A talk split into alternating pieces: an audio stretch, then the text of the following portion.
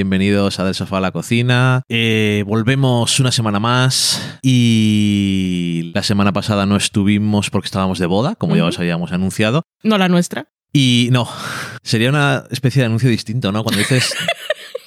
Ok. Y me pasó lo mismo en el trabajo, me pregunto a alguien, mañana vienes y digo, no, tengo boda. Y dice, ¿cuál? La tuya. Y digo, tengo boda no es, me caso. Ok. Bueno, whatever.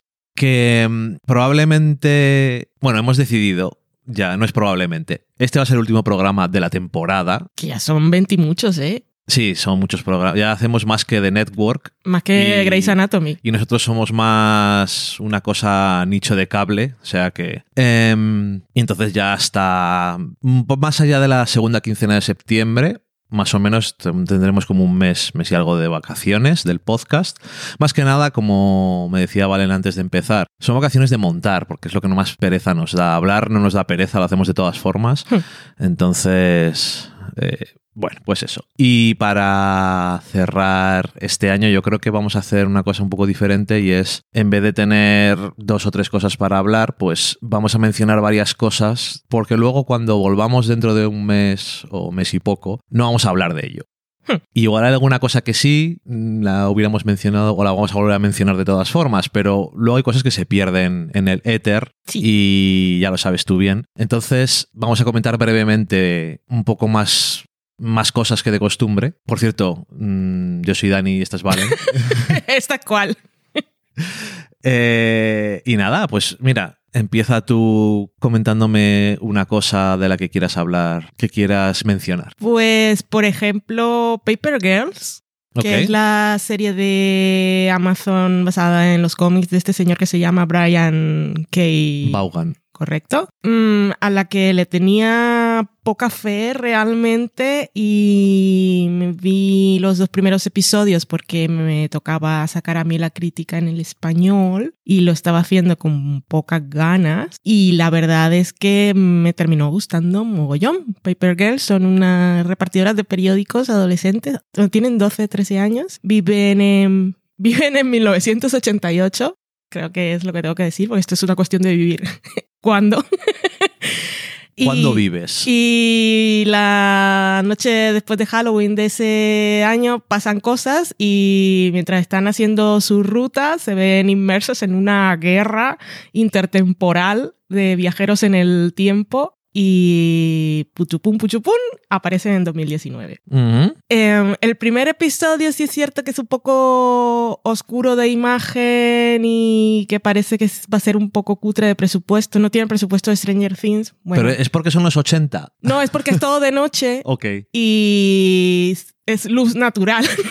Entonces a veces están escondiéndose en sitios y era un poco oscuro. Pero también tengo que decir que como era de Amazon y no tengo para ver la aplicación en la tele, la estaba viendo en el iPad. No sé si por verlo en pequeñito y tal. Puede que sea una experiencia del screener. Anyway, que estaba viendo el primero y me estaba pareciendo un poco que iba a ser así cutrillino y tal. Pero la verdad es que me conquistó mucho porque las cuatro chicas están geniales y los temas que se exploran están muy bien. Eh, la comparación con Stranger Things está ahí porque son niños, pre- son preteens y van en bicicleta y de noche y se ven enfrentados a grandes amenazas y esas cosas y son los 80, bla, bla, bla. Pero se acaba, se acaba ahí la cosa. No puedo decir que esta es mejor que, porque yo Stranger Things tampoco la he seguido, entonces sería, sería injusto eh, atacar al...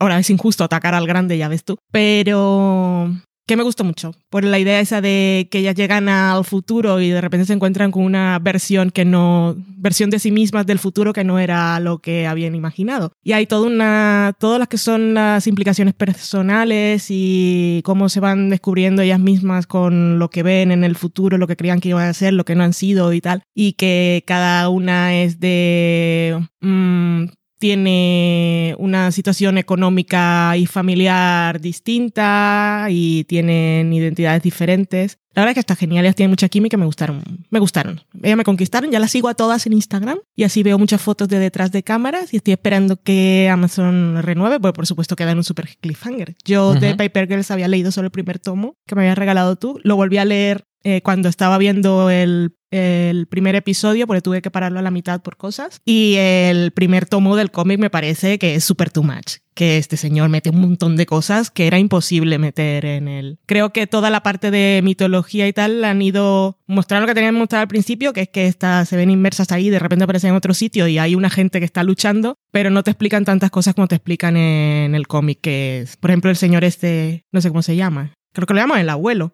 Ujú. Que es como un líder y tal, aparece episodios después, no aparece al principio. Pero bueno, yo la recomiendo, me pareció muy bonita, me gusta mucho. Guay. Que por cierto, recordar que Paper Girls es el cómic que es previo a Stranger Things. Es previo, sí. O sea, se no publicó en es- 2015, creo, el primero. O sea, no es una, no es, vamos a hacer un Stranger Things con solo protagonistas femeninas. Sí, la chorrada que. Y sin embargo, mola porque son solo protagonistas femeninas y por supuesto se hablan de otras cosas. Correcto. Pues, pues muy guay. Que sí, yo hablé contigo después de que hayas visto solamente el primer episodio. No, es que había visto un trozo del primero. Un trozo del primero y pensaba que no iba a estar Sí, te- bien o no. Me pareció un poco cutre, pero no, era injusto. Vale, pues bien. eh, en FX volvieron What We Do in the Shadows con la cuarta temporada Hmm. y ha vuelto también Reservation Dogs. Hmm. Si no habéis visto Reservation Dogs, eh, ya os la recomendamos muchísimo el año pasado y la segunda temporada hemos visto los dos episodios que se han emitido, vuelve yo creo que igual, de bien, de divertida, de interesante y de profunda también, con no solamente con esa dualidad que tiene con las cosas nativoamericanas, sino también con la juventud eh, creciendo en este lugar que cuando eh, tienes una cierta edad te parece que es que no tiene futuro. Hmm. Y, y bueno, continúa con, con lo que quedó el año pasado, la temporada pasada, y, y guay. La verdad es que es Sí. una serie súper recomendable, pero como que siento la necesidad de decir, vedla por si acaso va muy por debajo del radar que dicen, ¿no? Que no Sí. es una cosa igual con mucho presupuesto ni súper conocida, ni con actores conocidos tampoco. Mm, mm.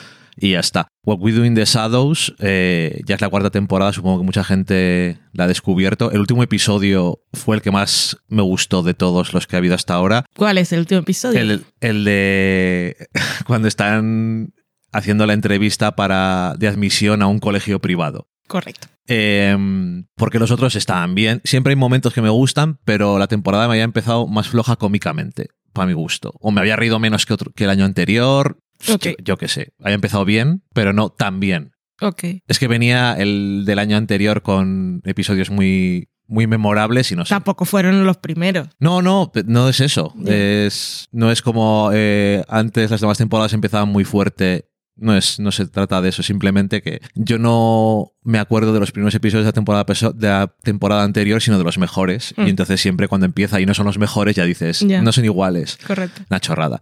Que aparte, entre esta y hablábamos tú y yo el otro día, que esta y Solo Sunny en Filadelfia son las dos únicas comedias puras que vemos. Sí, por el otro que es comedia, que por lo menos no es traicionera, es la de Abbott Elementary, pero tampoco es de super carcajada. No, pero es además. Pero esa por lo menos sabes que puedes confiar. Es que dices, Bueno, voy a ver algo y American, no... American Auto es una comedia. También es. Pero es que lo que hacemos en las sombras es más. Yo cuando me la pongo sé que me lo voy a pasar bien. Entonces, igual por eso tú has notado algún. que no te han gustado tanto los primeros como los que te parecen los mejores de temporadas anteriores, pero es que yo me la pongo y es. dámela. Es que sobre todo era porque una cosa con la que acababa en cuanto a trama, que es una, es una serie con bastante trama relativamente, con la cosa que acababa estaba interesante, pero no me estaba haciendo, no me estaba gustando como la estaban aprovechando. Hasta que a partir del segundo, el tercer episodio empezó a tener más gracia cómo lo aprovechaban. Hmm. No sé, al principio me parecía, pues ok. Bueno, el primer episodio es muy, volvemos a las cosas y Sí. tal, pero bueno, da igual. Que está guay. Es Siempre me voy a reír igual. Puedes mencionar alguna otra cosa si quieres. Ah, vale. Gracias. Pero dame paso o algo, que tú eres aquí. Es que lo, he hecho de una forma muy, muy poco podcastil, que es extendiendo el proceso adelante y diciendo, No, pues te, te voy a ignorar esas señales porque la gente no las vale, ve. Valen, ¿quieres comentar alguna otra cosa más? Sí. Pues de estas, así como Paper Girls, que se nos iba a quedar, que no lo iba a comentar nunca. Otra es Industry, que creo que no he hablado de ella en, No, creo que no. Eh, nunca en el programa. Porque creo que también me pilló en las vacaciones del, del año pasado, porque es una serie de, de verano. Del año pasado, del antepasado. Es de 2020. Creo que esta se estrenó en 2020. Anyway, Industry, uh, segunda temporada, HBO, eh, se estrenó en el confinamiento, creo. Los creadores son británicos, eh, la producción es británica, es de, habíamos quedado BBC Two con HBO Estados Unidos. Eh, lo que se conocía de cuando se estrenó como su, su reclamo de venta era que el piloto lo dirigía Lina Dunham y que era productora, pero hasta ahí ella era productora, bueno, es productora y entonces era como lo más famoso de todo el equipo y lo que se usó para venderla. Pero no tiene más implicación, no vayas buscando una serie de Lina Dunham. Dicho esto, eh, ¿Qué es Industry? Pues sigue a unos jóvenes recién salidos de la Universidad de Económicas eh, que entran a hacer prácticas a una empresa súper grande de cosas de finanzas, de bolsa, no sé exactamente lo que es, brokers de estos como Billions, eh, pero los que trabajan directamente con sube las acciones, te vendo, te compro, te manejo todo tu dinero. Y mm, están afincados en Londres y ellos entran ahí eh, como en una competición. Los, hay unos pocos puestos indefinidos que se van a dar a final de año de acuerdo con cómo hayan demostrado sus habilidades ese año. Entonces es una serie como muy competitiva. Y yo digo, es, mm, como te decía a ti, es mezcla de eh, Mad Men, pues están ahí concentrados en, en el lugar de trabajo, es Billions, es Grey's Anatomy, porque también hay mucho romance, pero Grey's Anatomy si fuera rodada en Channel 4, o sea que tendríamos cosas así, sexo más salvaje, muchas drogas y ese tipo de cosas, pero también la parte de que las protagonistas básicamente son, son mujeres, son dos que empiezan como amigas y para la segunda temporada hay muchos problemas, pero es apasionante. La mayor, la mayor parte del tiempo no sé de qué están hablando porque realmente están mucho tiempo ahí hablando por teléfono y con los clientes y convenciendo y discutiendo entre ellos. No tengo ni idea de pero lo que como está en Grey's pasando. Anatomy tampoco sabes lo que Correcto, dicen. pero sé cuando alguien ha metido la pata o cuando necesitan convencer al cliente porque de tal, pasan cosas siempre que pierden clientes y tienen mucho dinero y se va a cerrar el trimestre o el día o lo que sea y, y necesitan volver a meter pasta y no, cosas muy emocionantes, pero a nivel personal es lo mejor. Y la relación entre las dos amigas es que ahora son frenemies, a mí me encanta, es bastante apasionante. No sé, no sé qué tiene exactamente esta serie, no sé si alguien la va a ver y dice, mm, me encanta, o no sé de qué estás hablando, Valen, pero a mí, mm, no sé, tiene algo magnético. Lo empiezo a ver y no, no puedo parar. Pues muy guay. Por otro lado,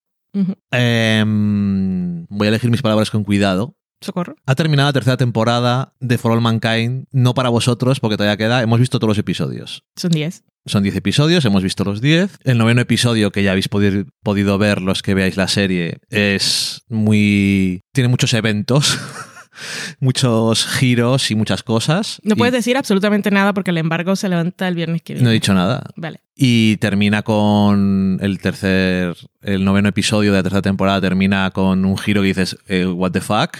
Y luego hay un décimo episodio que termina la temporada. Esto no estoy violando ningún tipo de. Em, En el que pasan cosas. en el que ocurren. Hay acontecimientos, Sí. algunos te pueden sorprender. Correcto. Em, For All Mankind me gusta mucho. Es. Yo creo. Es que, claro, no me gusta hacer memoria porque hay tantas series, incluso para mí.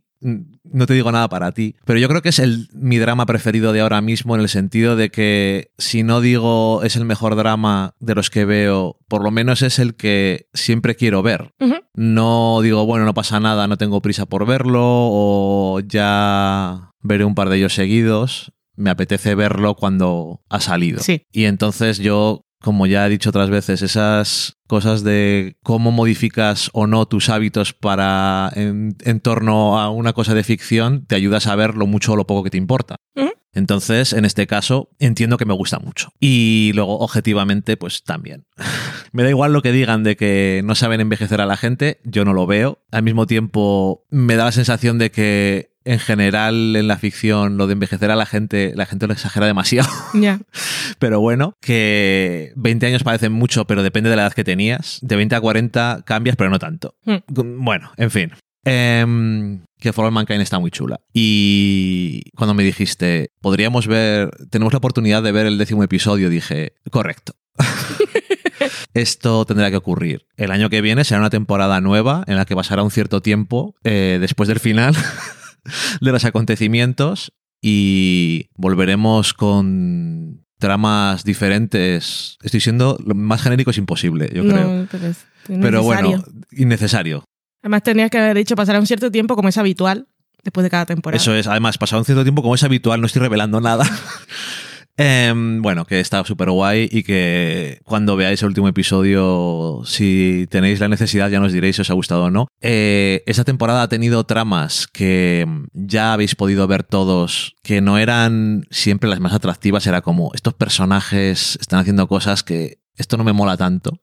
Sin embargo, han ido evolucionando más adecuadamente de lo que esperaba. O sea, cuando empieza la temporada es como, qué pereza, me da que esto siga así, o este personaje va a seguir con estas tonterías, Los odio. pero no han ido de la forma más esperada o eh, evolucionando de la forma más tradicional, lo cual es muy de agradecer porque no podían ir a ninguna parte buena si ocurrían esas cosas. Así que genial, For All Mankind, la hemos recomendado muchas veces, la, ya hablamos de ella cuando empezó. Sí. Y le doy un dedo en una posición genérica al final de la temporada. Ok. no ni, puedes ni para arriba, ni para abajo, ni en medio. Sí, no puedes de- revelar cuál. Pero nada más, que si no la veis, no la veis porque, yo qué sé, es de Apple TV Plus. Yo creo que ya Apple TV Plus ya es otra cosa que puedes pensarte si quieres tener o no. Sí. No es como al principio. Y guay, Hay cosas. eso es. Otra cosa de la que no puedo hablar realmente, pero simplemente quiero decir, basándome, digamos, en el tráiler. No, eh, que no, el embargo, ¿qué día es hoy? Igual se levanta el embargo ya. Hoy es 7. No, pues no, el embargo se levanta el 8. Pues se estrena el viernes 12 en Amazon también. Mira, hace poco hablábamos que no había series en Amazon, por lo menos que me gustaran a mí. Sí, es Desde luego no hay series que te interesen a ti y que parecía que había series, que sus series no las veía nadie, más allá de Mrs. Maisel y The Voice que eran así como lo más famoso. Pues hoy he hablado de Paper Girls, que es diferente. Y pues si os apetece cuando se estrene el 12 a League of Their Own, que aquí se llama la película en la que se basa, ellas dan el golpe, película de Penny, dirigida por Penny Marshall en los principios de los 90, si no me equivoco. Em, es la historia esta que está basada en el caso real de las mujeres en, en la Segunda Guerra Mundial de Estados Unidos cuando los hombres se fueron a la guerra. Ya sabéis que las mujeres fueron usadas o incorporadas a, como mano de obra y salvaron la industria y la economía del país y pudieron mantener el, el país en marcha y creando, construyendo armas también para mientras los hombres volvían y después las enviaron a la cocina. Pues así como salvaron la industria y la economía, también hubo un grupo de mujeres que salvaron el béisbol, que era en aquel momento el gran entretenimiento nacional. Se habían ido también los jugadores a la guerra y a alguien se le ocurrió que si había, había mujeres que también jugaban en su casa porque les gustaba, en los colegios, lo que fuera, eh, que por qué no hacer un equipo, una liga profesional de mujeres y ponerlas a jugar para mantener moviéndose el dinero, la gente yendo al estadio, a los estadios y esas cosas. Y la cosa funcionó. Pues eso, eso era la película en dos horas y ahora tenemos una serie, creo, creo que son 10 episodios. Está creada por Abby. Ah, voy a decir mal el apellido. La de Broad City. Jacobs. Eh, Jacobs. Jacobson. Jacobson. Sí, Abby Jacobson, correcto. Y Will Graham, que tiene un nombre así como muy genérico, pero ha sido guionista. Ha trabajado mucho tiempo en cosas así como. Como las galletas. Eh, sí, eh, pero sin la S final. Eh, Mm. The- como los programas estos de humor, The Onion y, Sí. y no sé qué. Pero también había sido guionista en Mozart in the Jungle, que ah, fue sí, cuando, de Amazon. cuando se le ocurrió la idea de hacer esta serie. Em, pero nada que ver con Mozart in the Jungle. Estaba en un hotel eh, y salió la película, era su preferida, bla, bla. Anyway. Em, son los que han adaptado la película y pues para 10 episodios da para mucho. Y estoy Guay. contando así cosas genéricas, pero que si os apetece verla, pues no, no estoy diciendo nada, pero yo os diría que sigáis vuestro instinto. Basándoos en el tráiler, lo que veis en el tráiler, pues parece muy prometedor y quizá es posible que alguien que haya visto el primer episodio diga, pues el tráiler eh, se parece bastante o refleja, retrata bien lo que puede ser la serie. Alguna No lo sé, persona, alguien. hipotéticamente. Hipotéticamente, no soy yo muy de hipotéticos, pero creo que sería algo plausible. Ujú. Ok. Eh, tengo un problema ahora. Eh, Graham no es sin la S, porque es Graham's Crackers. Son las, los crackers de Graham. Ah. O sea que se apellida igual. Ok, ok. Yo me- no sabía que me ibas a decir exactamente. Fíjate lo que me he quedado. Sí. Y.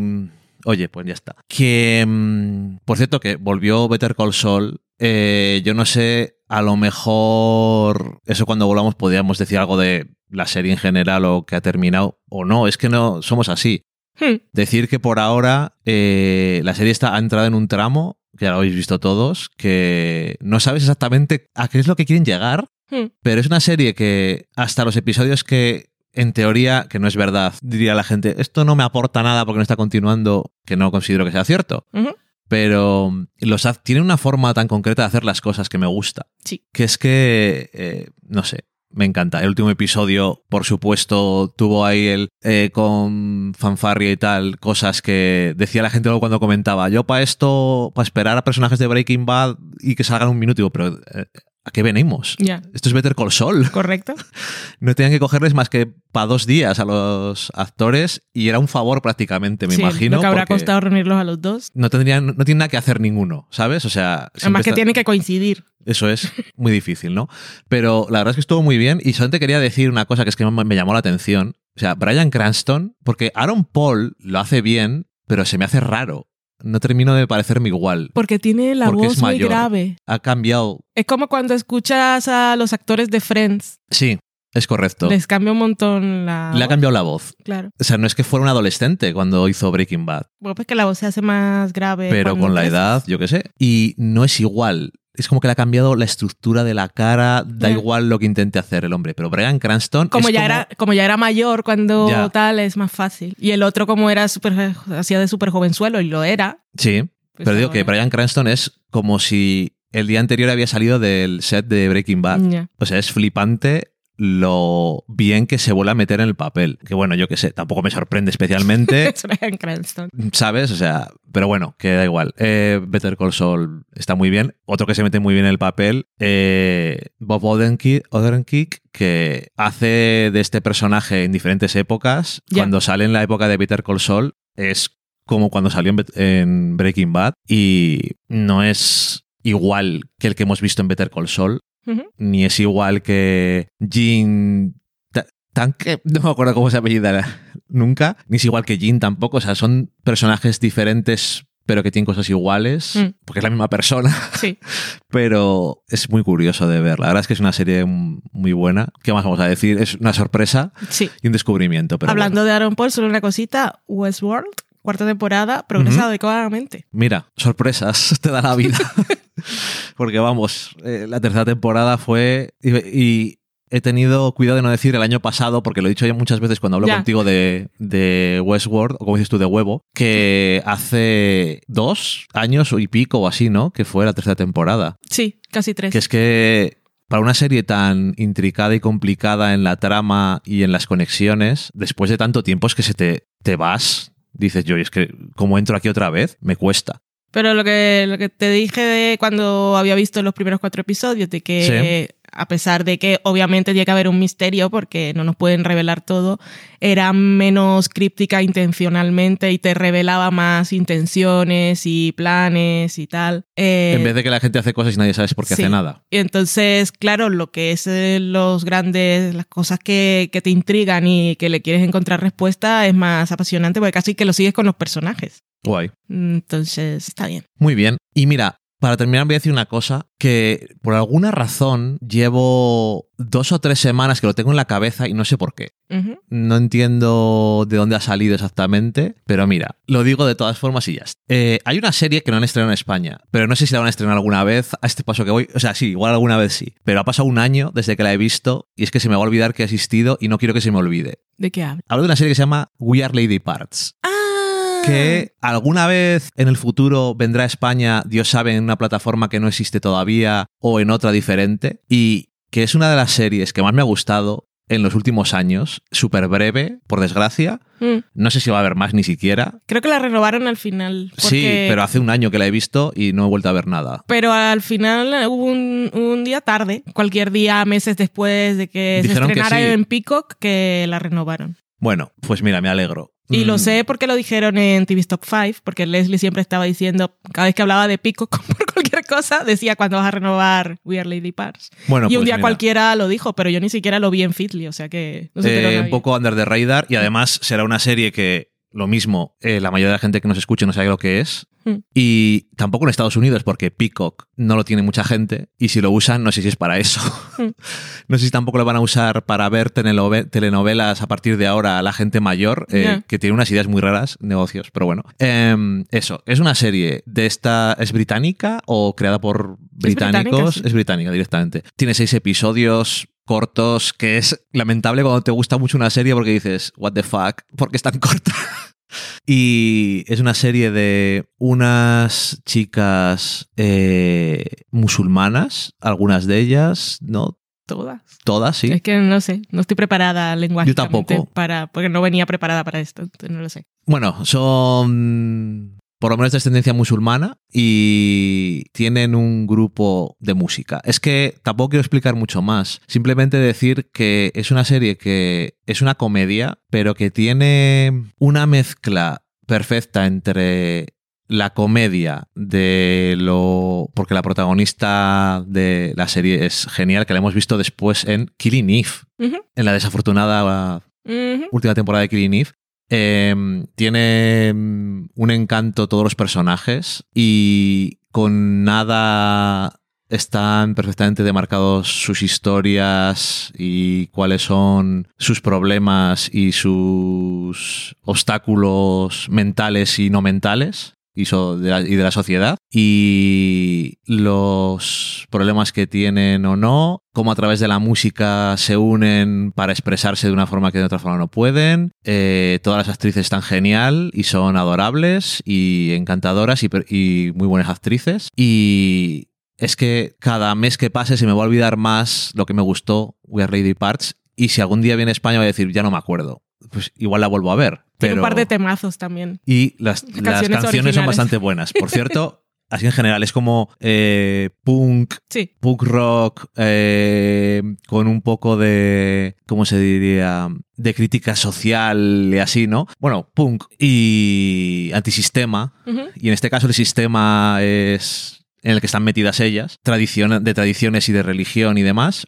Y no sé, que me parece que está genial, que si no está en España, pues, o si nos escucháis en otro sitio, igual está en otro lado, o si no, la buscáis por ahí, me da igual. Que es que yo pensaba que esto iba a llegar yo también en algún momento y ya me he aburrido de esperar para recomendarlo. Que no nos suele gustar, porque hay tantas cosas de las que hablar que dice Valen siempre, pues mira, ya esperamos a que lo estrenen y hablamos de ello, porque total, ¿qué más da? Hay mil es es como si no tenemos cosas que comentar, Sí, ¿no? es que es eso. Pero es que va a pasar, va a llegar un momento que se me va a olvidar, porque se me olvidan las cosas. Y no sé por qué de repente el otro día me vino a la cabeza y digo, mm, ¿Ya? ok, o sea, por ninguna razón. Ni siquiera cuando vi que salía la actriz en Killing Eve se me acordé o tuve la urgencia de hablar de ello. Mm. Ya está. Pues muy bien. Te siento habértelo tirado aquí delante, que no, no te gusta no estar preparada para las cosas, pero como antes estábamos intentando preparar el programa y me dijiste, nada, ya me lo cuentas en... De hecho, te he dicho en literalmente, directo. no me cuentes tu vida, ya me lo dices en el pod. Pues Fueron mira. mis palabras. Y aquí tienes el resultado de que eso ocurra, que no estás preparada. Correcto. ¿A ti también te gustó? A mí me gustó mucho, sí. Vale, quería confirmar que no había deal breakers.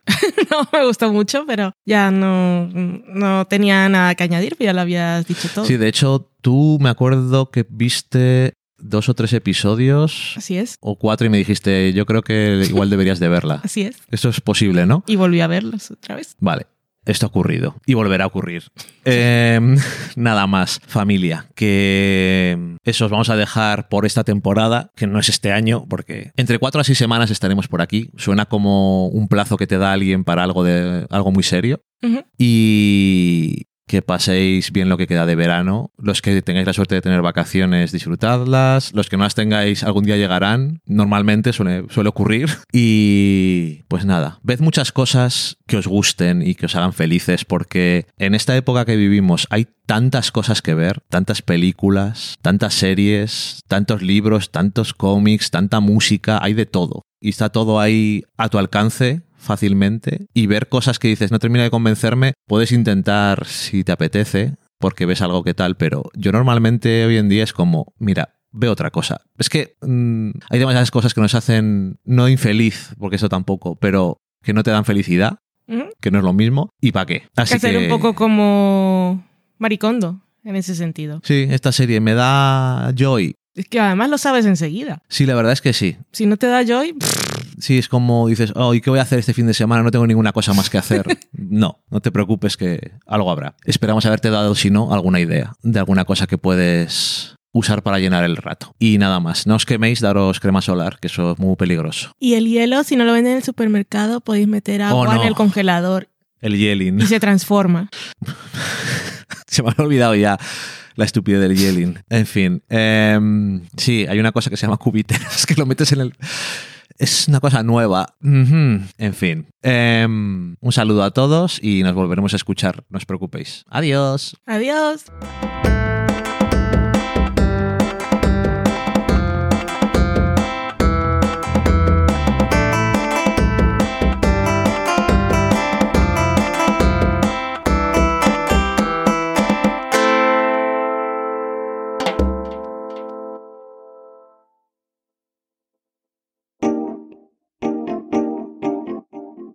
Acabáis de saborear un programa del podcast Del sofá a la cocina.